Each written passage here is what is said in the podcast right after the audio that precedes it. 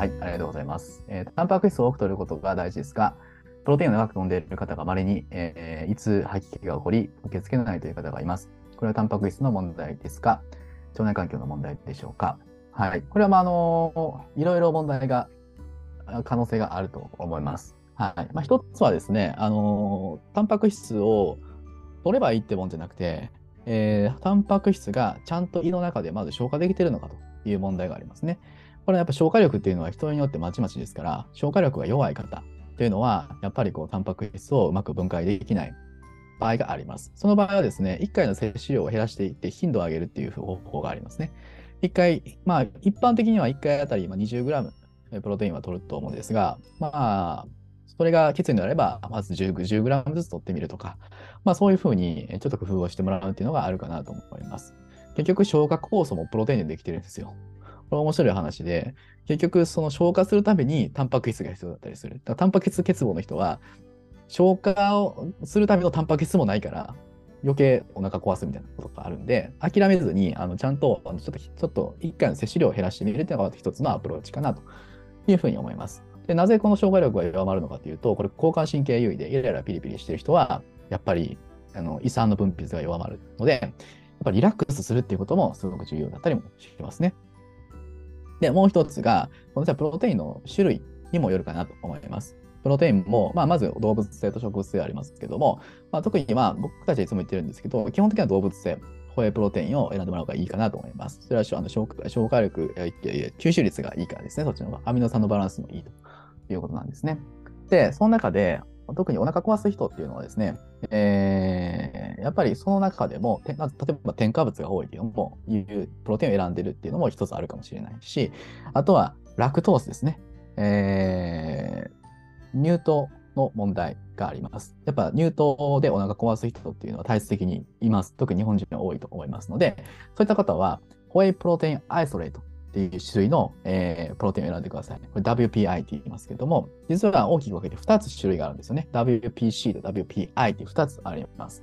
その中で WPI っていう方を選んでもらうっていうのが結構ポイントかなと思います。それと結構ね、飲めるって方多いと思いますよ。あのプロテイン独特のドロッとした感じが苦手って方は、まさに WPI の、えー、プロテインを選んでもらうと、非常にサラサラして飲みやすいと思うので、まあ、そういった形で、えー、ちょっと、えー、工夫してもらうっていう問題もあります。あとは、プロテインによってはカゼインが入っているものもあるので、こういったものが腸に負荷かけるっていうパターンもあります。はい。まあ、そういったまあいろんなえ要因があるので、まあ、プロテイン自体、タンパク質自体が、えー、悪いっていうことじゃないんですよね。なので、これ勘違いしてはいけない。タンパク質が悪いんじゃないんですよ。タンパク質以外のものが作用している可能性がある。もしくはタンパク質を消化するだけの力がないのが問題の場合があるので、なんかプロテイン飲んだから、あの、吐き気がしたからもうプロテインを飲まないっていうのは、実はこれはちょっと違う。別の問題を考えないといけないんですよ、ということだと思います。はい、ちょっと補足お願いします。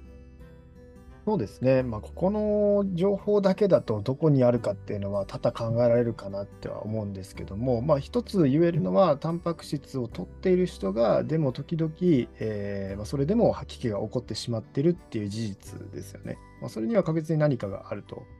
考えないといけなくて、まあ、一つも先ほど言ってた、ま、消化力の問題ですよね。うまく消化できてない。なので、そういった場合だったら、その人が1回にどれぐらいのタンパク質量を入れているのかみたいなところもヒアリングしていかないといけないですよね。まあ、当然、1回に人間の吸収できる限界っていうのが人それぞれあります。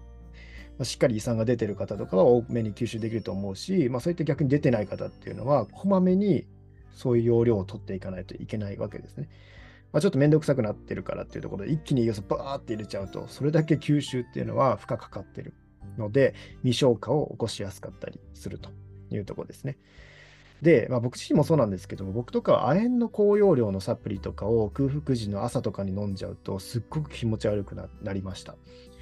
まあ、それ多分おそらく未消化を起こしていたんでしょうけども、まあ、そういったところでですね、すごくなんかこう、鉄のなんか詰まったような感じの匂いとかで気持ち悪くなってしまって、吐き気が起こってしまうみたいなところもあったので、やっぱり、えー、自分の容量はセーブしないといけない。だから亜鉛の低用量の腸に優しいタイプとかに変えたら、全然そんなこと起きなくなったんですよね。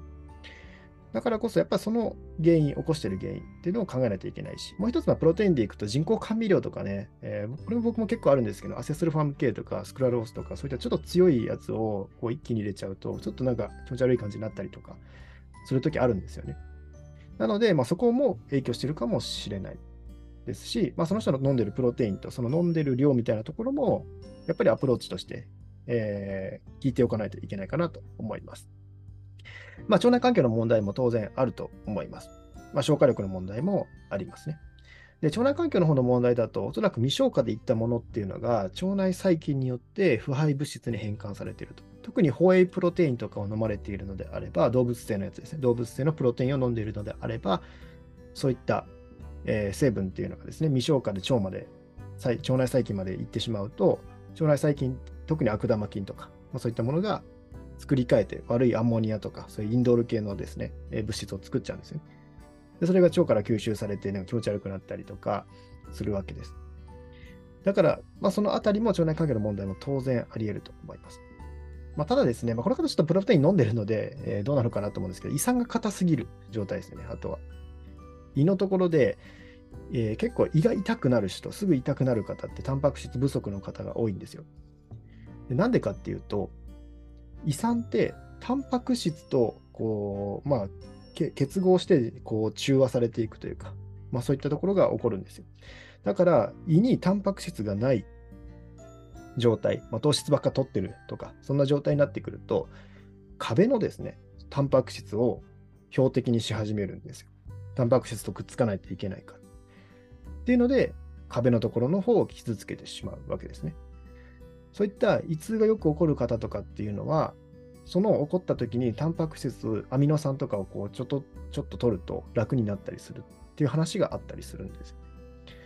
だからやっぱタンパク質不足っていうのは、えー、そこにもつながってくるし、そもそも先ほど言ってた胃酸を作る時にもエネルギーが必要なわけなので、酵素が必要なわけなので、それを作るためにもタンパク質なんで、だからタンパク質不足で悪循環入って胃酸も出ない、タンパク質入ってきてもそれ消化できない、また未消化の負のループみたいなのも起こしてしまう。まあ注意ですね。まあそういった方は吸収率のいいアミノ酸を使ってみるとかっていうのも手だと思いますし、やっぱりその起こった、いつ吐きが起こったっていう事実は何で起こったかっていうのを一つずつ検証かけていかないと。いけないのかなと個人的には思います。まあ、ちょっとですね、まあ、いろんな角度が考えられるのでいろいろ言いましたけども、えー、その方って今どういう状況かなとかっていうのを見ていただくと、よりもっと分かってくるんじゃないかと思います。はい、そんな感じです。はい、ということですね。なのであの、たくさんのことをやっぱり考えないといけないかなと思います。いろんな原因がやはりはらんでますから、はい。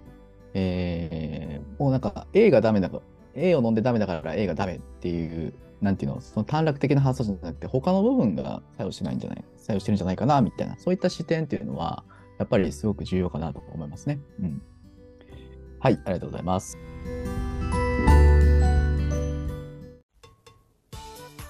この音声配信の完全版は、健康第一学校オンラインサロンにてお聞きいただけます。その他にも、健康第一学校オンラインサロンでは、様々な先生から子供の頃に学びたかった〇〇の話を学ぶことができたり、先生同士の限定コラボ配信が聞けたり、バーチャルキャンパスにて実際喋ったりするチャンスもあるかも。ご興味ある方はぜひ詳細欄よりチェックしてみてください。それでは、またね